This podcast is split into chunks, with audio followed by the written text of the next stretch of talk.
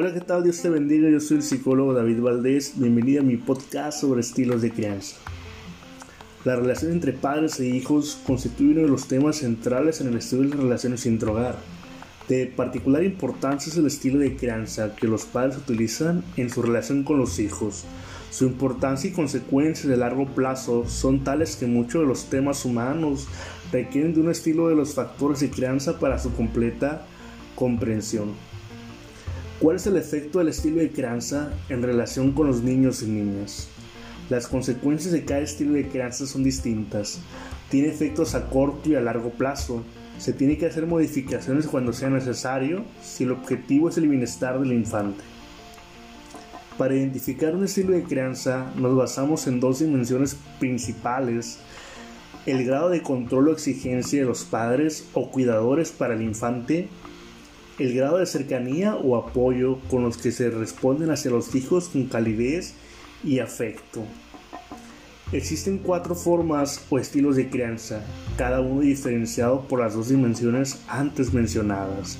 Encontramos el estilo autoritario, el estilo democrático, el estilo negligente y el estilo permisivo, donde predomina alta exigencia o control, la alta cercanía o afectividad, la baja exigencia o control y la baja cercanía afectiva. El estilo autoritario se distingue por alta exigencia y control, baja cercanía afectiva. Las principales características son los padres manifiestan un modelo muy dominante con un grado de control y supervisión sobre los menores, son padres que castigan de forma física y psicológica, arbitrarios y energéticos cuando no se realiza lo que ellos mandan. Para los padres es primordial la obediencia. Suelen ser pocos afectivos. Dentro de las respuestas cognitivas que encontramos, tenemos los hijos deben de obedecer sin discutir. Los hijos deberían siempre comportarse de una manera correcta, el castigarlos es la única forma para que ellos se comporten bien. No debo de reconocer lo que mis hijos hacen bien, es su obligación. Las consecuencias es que los hijos pueden ser complacientes, pero la relación padres e hijos a menudo suele ser muy tensa. Pueden sentirse descontentos y deprimidos o mostrar conductas rebeldes o, o de no cooperación suelen evitar o tener el mínimo contacto con sus padres, suelen obedecer por miedo y no por respeto. El estilo permisivo se caracteriza por una baja exigencia y una alta cercanía afectiva.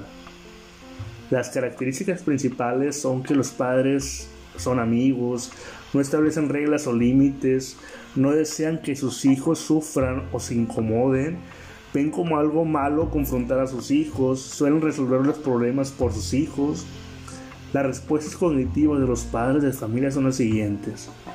Como padre, debo satisfacer todo lo que mi hijo me pide. No quiero que ellos pasen lo que yo pasé. Ellos necesitan hacer lo que deseen, ellos son libres. Si mi hijo no es feliz, quiere decir que no sé ser padre. Es más fácil ceder que argumentar con los hijos.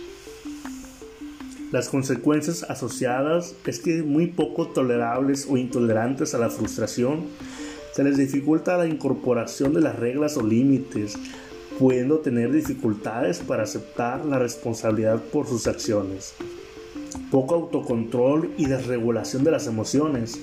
Se sienten muy incómodos al ser cuestionados, problemas en sus relaciones interpersonales, inmaduros en sus relaciones y carencia de habilidades sociales.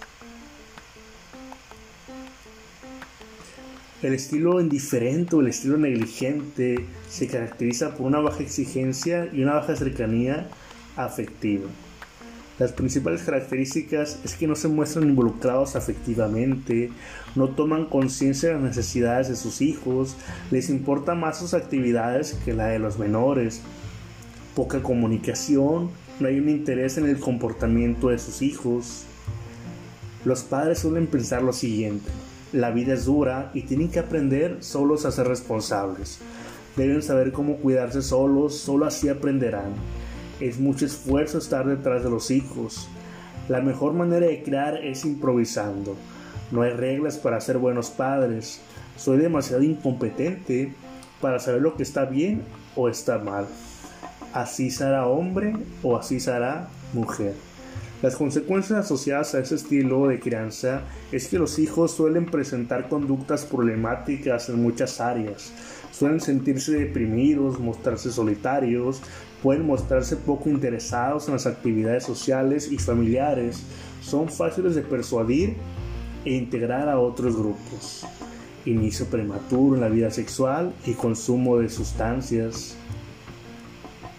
El estilo democrático se caracteriza por una alta exigencia, una alta cercanía afectiva.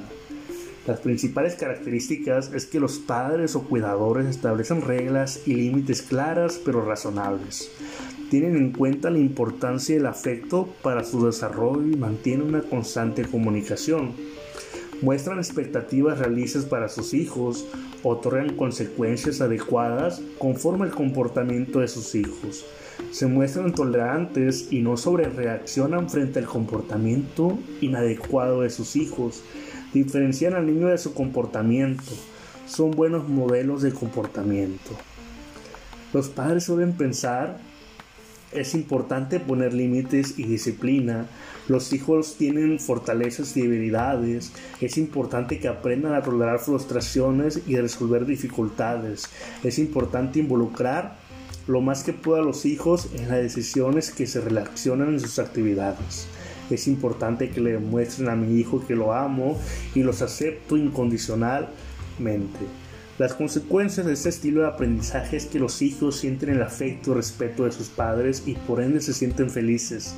Aprenden a sobrepasar las dificultades con mayor tolerancia y asumen sus responsabilidades con madurez. Se van formando con seguridad y autonomía visualizan su entorno social de manera empática y con sensibilidad, reconocen que tienen fortalezas y debilidades, sin embargo mantienen confianza y aceptación en sí mismos. Pensar de la manera que se ha estado pensando y actuar de la manera en la que se ha estado actuando es lo que ha hecho que haya problemas de conducta. Para remediar esto se necesita entonces mostrarse abierto a cambiar creencias y la manera de dirigirnos con nuestros hijos. La culpa y la vergüenza forman una trampa. ¿Qué se prefiere? ¿Una calma y evitar situaciones vergonzosas a corto plazo o un bienestar, felicidad y buen ajuste social de los hijos a largo plazo? Ver a los hijos llorando cuando no obtienen lo que quieren o no les sale como quieren y ceder ante ellos es una compasión mal encaminada. No se trata de ser cruel ni hacer sufrir a los hijos nada más porque sí, sino saber cómo y cuándo utilizar esos recursos. Se valida el ser y desaprobamos las conductas. Pero ¿cómo lo lograremos? Se trata de ser un equipo aprender habilidades parentales para la mejora de las conductas, saber cómo administrar contingencias, hacer modificaciones en el ambiente para modificar las conductas, es decir, un autocontrol o por otras personas. En ese tipo de programas no utilizamos golpes como media correctora, desventaja de estos tipos de castigos reacciones emocionales adversas, evitación escape ante que el que administre los castigos, agresión reactiva, castigo modelado, ese tipo de procedimientos siempre son la última opción. Es un programa en donde las papás o cuidadores se convierten en coterapeutas, indispensable la colaboración de los padres y cuidadores para ese tipo de abordaje.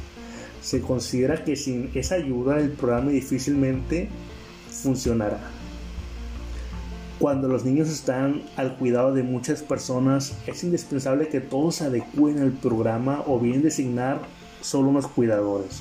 Si no se siguen esas sugerencias, su afectividad del programa está en riesgo. Un programa sistemático que poco a poco nos irá dotando de ciertas habilidades parentales. Ante la duda, pregúntate qué clase de padre o madre quiero ser. ¿Cómo quiero que sean mis hijos? el camino que sigo hasta ahora es el indicado. Espero que hayan disfrutado mi podcast sobre estilos de crianza. Tenemos bastante que aprender. Mientras vivas, sigue aprendiendo a vivir y aprendizaje se da todos los días. Recuerda que yo soy el psicólogo David Valdés. Que tengas una vida bendecida.